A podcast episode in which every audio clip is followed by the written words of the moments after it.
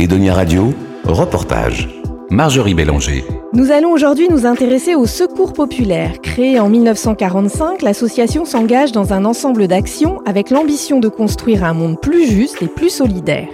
Présent partout en France et au bout du monde, le Secours populaire mène des actions d'urgence et d'autres qui s'inscrivent dans la durée, que ce soit sur le plan alimentaire, social, médical, juridique et culturel. Nous allons détailler tout cela avec Monsieur Jean-Louis Roland, secrétaire général du Secours populaire 17. Monsieur Roland, bonjour. Bonjour.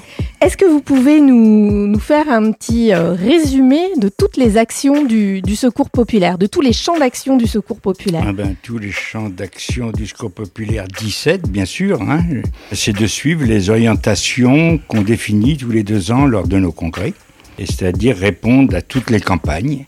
Et en plus de ça, euh, on a cinq campagnes. La campagne... Euh, du don action, celle qu'il faut trouver des, des fonds pour euh, faire une solidarité de bonne qualité, qui est suivie par la campagne euh, Monde. On a voté lors de nos derniers congrès un budget de 20% consacré à développer des projets de solidarité dans le monde. La troisième campagne, c'est la campagne vacances. Alors avec tout ce qui comporte les colonies, l'accueil euh, dans les familles, euh, les sorties, les séjours, euh, voilà, enfin de véritables vacances pour les personnes, qui est suivi au mois d'août, après le 15 août, par une journée des oubliés des vacances qu'on appelle, que ceux qu'on n'a pas pu faire partir. Donc on fait une journée exceptionnelle euh, pour ça, euh, pour que les personnes aient au moins, le, je dirais, le privilège de dire qu'eux aussi, ils ont participé à des loisirs pendant euh, cette période estivale. Ensuite, il y a la quatrième campagne, c'est la campagne Pauvreté-Précarité. C'est de relancer, je dirais, la machine pour trouver des fonds aussi, pour acheter de la nourriture, pour compléter le FEAD qui ne représente que 30 à 40 de ce que nous distribuons. Donc le reste, il faut collecter, acheter. Et la cinquième campagne, qui est la seule et unique, je dirais, qui reste bien là en place, c'est le Père Noël vert. Et si je dis ça, parce que le Père Noël vert, il n'y a qu'une seule période de Noël et que les quatre autres campagnes que je vous ai citées avant, c'est pendant toute l'année. Et ces cinq campagnes représentent, je dirais, une panoplie de toutes nos actions de solidarité.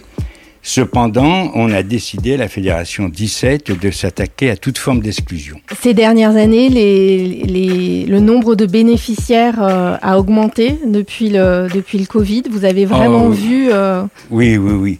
Euh, depuis le Covid, d'ailleurs, on ne peut plus faire les distributions ici parce que ça devient trop petit. Ça correspondait, je dirais, à une certaine époque où plusieurs associations aidaient euh, sur La Rochelle et sur le département euh, l'aide alimentaire qui continue toujours à aider. Cependant, euh, comme on a été à un moment donné où on a eu des pics de 110%, puisqu'on était les seuls à être présents, donc euh, on est redescendu et on se maintient avec une augmentation de 65% environ. Voilà.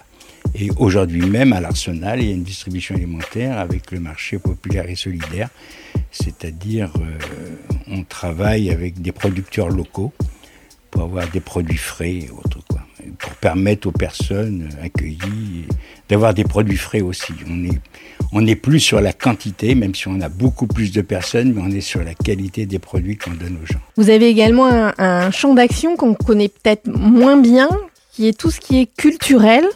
Euh, en quoi la culture va être aussi euh, importante que, ou presque aussi importante que l'aide alimentaire, l'aide médicale, l'aide juridique Parce que ça fait partie, je dirais, de, de l'émancipation de l'être humain.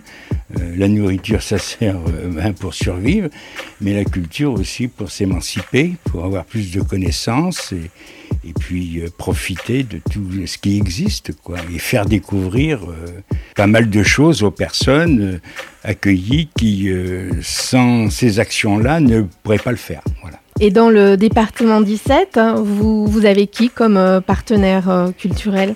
Je vais vous faire un petit historique quand même avant, parce que dans nos congrès et dans nos permanences d'accueil, euh, dans le passé, on ne parlait pas tellement de culture.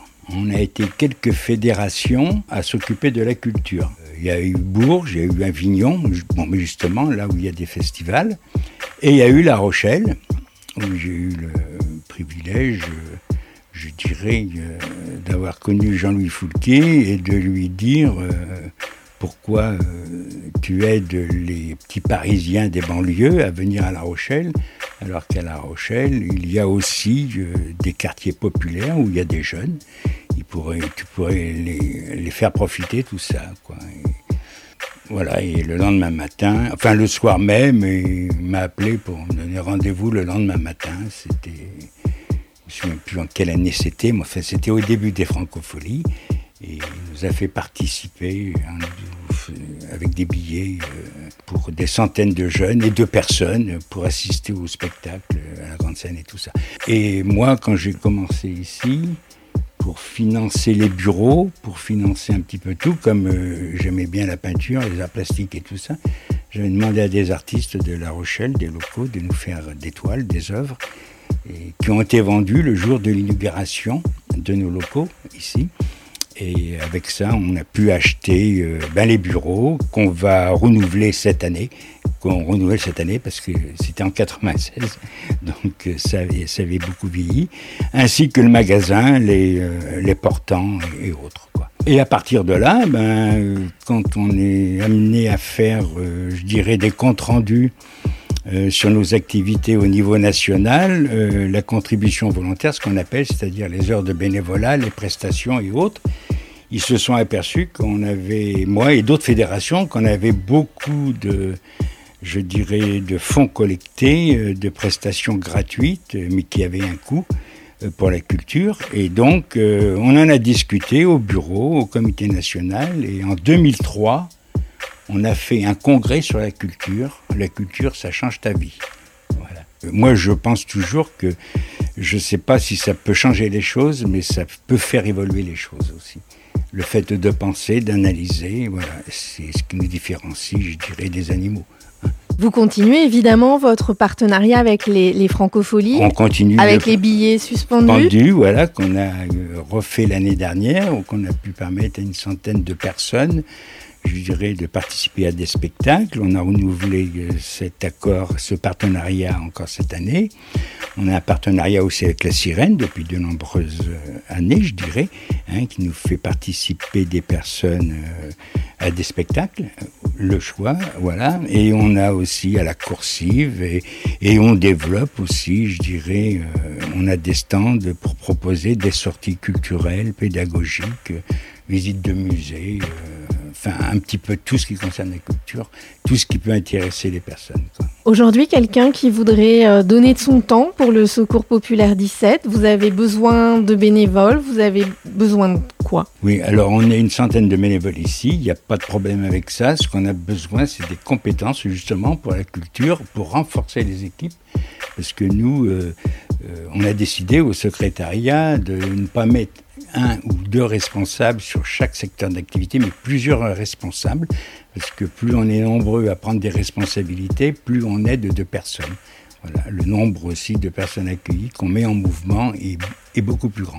Mais on demande aussi aux personnes accueillies de prendre de leurs responsabilités aussi et de se mettre en mouvement. C'est pour ça qu'on a gagné des personnes accueillies qui s'occupent aussi des vacances aussi maintenant.